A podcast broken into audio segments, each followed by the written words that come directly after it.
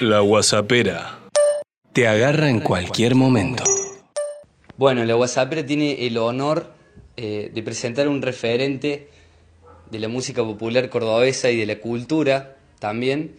Eh, estamos con Carly Jiménez. Primero, ¿cómo andás, Carly? Gracias por la onda. Y segundo, quiero saber qué estás escuchando en este preciso momento. Hola papito, ¿cómo estás? Buenas noches, buenos días, buenos, buenas tardes. Estamos acá, para nosotros son las, es de noche, estamos comiendo en la parrilla de un gran amigo, de Carlitos, en, se llama Lombardía, el restaurante, eh, en Quintas de Italia. Quintas de Italia 3. Estamos en un, en un lugarcito hermoso donde, donde la gente que nos atiende es un seleccionado del mejor parrillero, el mejor mozo. El mozo y el, Messi y el- Claro, no, el parrillero vino recién y, y mostró así la carta, ¿viste? Y, y quedamos de caripela. Era el, parrillero de, de Mascherano, de, de, de- Jesús María, de donde van todos los, los cartelos de Jesús María, ¿viste? Que compran el VIP, es el que lo atiende. Así que no puede salir mal esto. Y escuchando escuchando la música de fondo, viste, de una, de una parrilla de nivel, que es como un, un lento internacional, viste. Estaba sonando Michael Bolton, When a Man Loves a Woman. Y en una mesa de, de cinco chabones, imagínate de que nos estamos poniendo medio cariñosos ya con el vino que estamos tomando. Qué grande, los muchachos, el plan de juega de la noche. Tremendo con Michael Bolton de fondo. ¿El vino qué? ¿Tinto o blanco? No, vieja, estamos, comiendo carne, carne de, de- vaca, carne de primera, estamos tomando un tintazo, tintillo de acá a la China. Así que después no sé cómo terminamos, viste, acá hay algunos que prefieren, el, hay nomás, viste, después de una, copita de vino se pasan de bando, viste, así el toque van al Fernet. Eh, yo me gusta a tirar, soy tiro largo, viste, me gusta el- darle con el vino tinto hasta que ya, ya, no- ya nos levantamos la mesa y después como yo tengo baile ahora en un rato, me tengo que ir a, a la previa, ahí en la avenida Chacabuco, Nueva Córdoba, ahí ya cuando llego ya cambio, cambio, como le dicen el buque, cambio el buque, tomo otra cosa, tomo champán, cerveza, algo fresco. Fernet no, Eh, eh, hace mucho que no estoy tomando Fernet porque... eh, porque me, pone medio en pedo. No sé porque últimamente me está poniendo medio en pedo el Fernet, así que termino medio grave en el baile. Así que para cantar se me complica. Si estoy relajado con amigos, sí, comparto un Fernet con amigos, pero para cantar me pone la lengua muy pastosa y me trabo, se me traba la lengua. Esa es la verdad que te estoy comentando en este momento. ¿Vos cómo andas? ¿Todo bien? Yo la verdad que Mortal, el juego de la noche para mí es radio y obviamente también se toma algo eh, para pasarlo bien con amigos. Tranqui, pero yo soy más del tengo que reconocer. Igual, eh, no me imagino lo que debe ser cantar adelante de tanta gente, loco. Eh, ¿Qué onda? ¿Todavía te pones nervioso en los bailes? Mira, me pongo nervioso cada vez que tengo que cantar. Así sea para 5, para 10, para 1000, 5000 o 50000, como he cantado. Eh, ¿Y sabes qué pienso? Porque en el comienzo decía, viste, me pongo nervioso, me pongo mal, me pongo mal cada vez que tengo que cantar. Y decía, capaz que esto no es para mí. ¿Y sabes qué pienso? De que, digo que Después lo, lo- reflexioné mejor y digo que el día que deje de sentir nervios va a ser el día que me deje de importar esto. Y cuando me deje de importar, eh, me va a dar lo mismo, cantar o no cantar. Entonces cuando llegue ese momento no cantaré más. Así que eh, en buena hora que me ponga nervioso, pero sí me pongo nervioso siempre. Después lo disfruto, son es un minuto, nomás cinco minutos, después subo al escenario, ya pasaron, pasó medio tema ya me relajé, ya lo disfruto con la gente. Mirá qué loco lo que me decís, no me lo hubiera imaginado porque, bueno, eh, siendo hijo del referente más grande de la historia del cuarteto cordobés, uno cree que por ahí eh, no, no pasa tanta vergüenza porque está acostumbrado, pero eh, ¿qué se siente eso también, no? No solo, no solo para cantar arriba de un escenario, sino en la calle. ¿Qué se siente ser el hijo del referente más grande de la historia del cuarteto de Córdoba?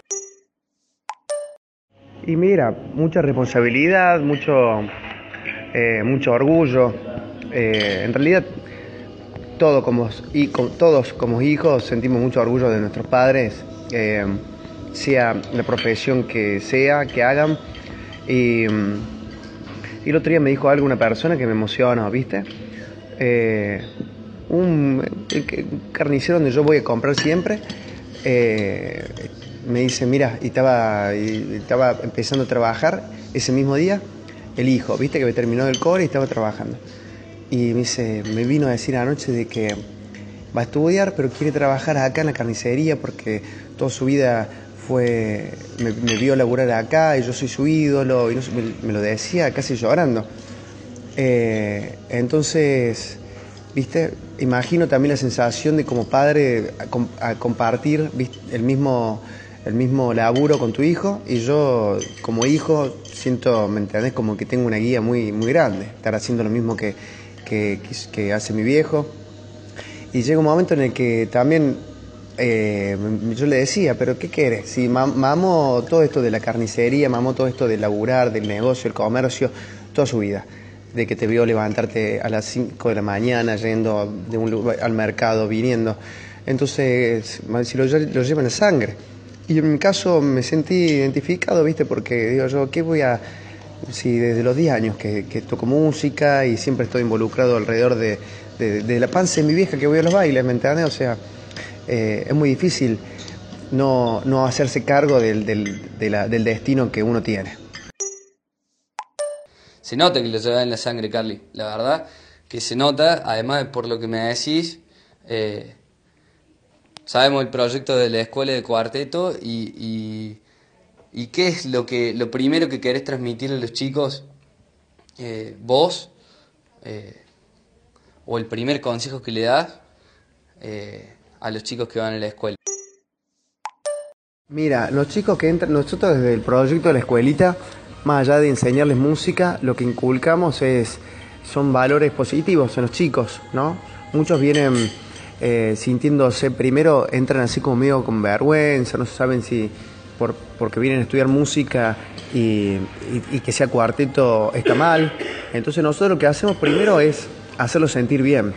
Eh, vienen, se sacan la gorrita, vienen, que se ponen con una educación hermosa, ¿viste? De, con un respeto fantástico, porque nosotros les estamos brindando el espacio físico, le estamos brindando los instrumentos, los profesores, y ellos solamente tienen que poner su cuota de, esfuerzo, de ganas, y para, no dejar de ir. Eh, entonces, lo, que primero hacemos es hacerlo sentir bien. O sea, es que el otro día cayó un chico, un alumno de violín, diciendo que iba a dejar el conservatorio, que ya había entrado, lo que cuesta entrar al conservatorio, y había dejado, quería dejar por, estudiar solamente en la escuelita. Nosotros le dijimos que no, porque se sentía mejor en la escuelita, porque él tenía ganas de tocar música popular y en el conservatorio no, te hacían tocar música popular y tenía que pasar mucho tiempo tocando cosas que no le gustaban, obras, obras clásicas que no quería. Nosotros ¿me dijimos que no, que no, no, tenía que dejarlo, que tenía que seguir con eso y, y además ponerse a tocar con nosotros en la escuelita. Pero, mm, qué sé yo, cosas, por ejemplo, aparte del tema de, la, de que le hace bien a cada uno, de los chicos, el estudiar música, el tema de también nosotros fomentar y reivindicar la cultura del cuarteto, ¿eh? desde la manera de vestirse. Fíjate que yo me he visto de la misma manera y me dicen, che, ahora me, me, veía y tenía una, tengo una cadena, viste, dorada, tengo, y me dice, che, ¿y eso es oro? No, no es oro, una persona que no va al baile. No, no es oro, le digo, todo, son cosas que eh, es acero quirúrgico con color dorado. Le digo, yo lo, me lo sale en los haitianos sale 100 pesos, 200 pesos. Y los fines, y cuando y los chicos llevan también lo suyo y el fin de semana me lo cambio y yo le doy el mío y, y ellos me dan lo suyo y nos vamos cambiando las cadenas. Es un juego, es divertido, ¿me entiendes? Nos vamos cambiando las cadenas, nos vamos cambiando las gorras. Entonces, imagínate de que muchos de esos chicos los meten presos porque dicen que son negros, los meten presos por el código de faltas, los meten presos porque dicen de que son merodeadores, por, escuchar cuarteto, por, por, usar gorra, por usar cadenas, ¿me entiendes? Que no son de oro, dicen que son de negro. Entonces yo me he visto, me he visto así para, para reivindicar, porque desde mi lugar en la escuelita también soy un referente. Así que Principalmente, además de, inculcarles todo esto, le inculcamos el cariño y el amor para ellos mismos. Bueno, Carly, gracias. Muy, muy, muchas gracias. La verdad, eh, desde, desde la Buenipera creemos como vos que es muy importante apostar y amar nuestra cultura, quererla. Eh, es muy bueno escuchar y que compartas con nosotros eh, esa mirada que tiene el proyecto te felicitamos también por eso. Para mí personalmente fue un placer. Quiero preguntarte qué te pareció, cómo te sentiste con, este, con esta entrevista improvisada, con esta whatsappera. Eh, y si además para cerrar, ¿no nos podrías cantar un pedacito capela de tu canción favorita, muy chiquito, y mandarnos una selfie para toda la gente? Gracias, campeón, te mando un abrazo y nos vemos. Esperemos, espero verte arriba de los escenarios pronto en vivo. Otra mañana despierto, la misma rutina, el mismo café, peleándolas todas en esta carrera, que gane el más fuerte, no me dejo caer. Así como soy, perro callejero, pero ni por muerto me dejo vencer. Hay tantas heridas sobre mis espaldas que ya no me importa que debo perder.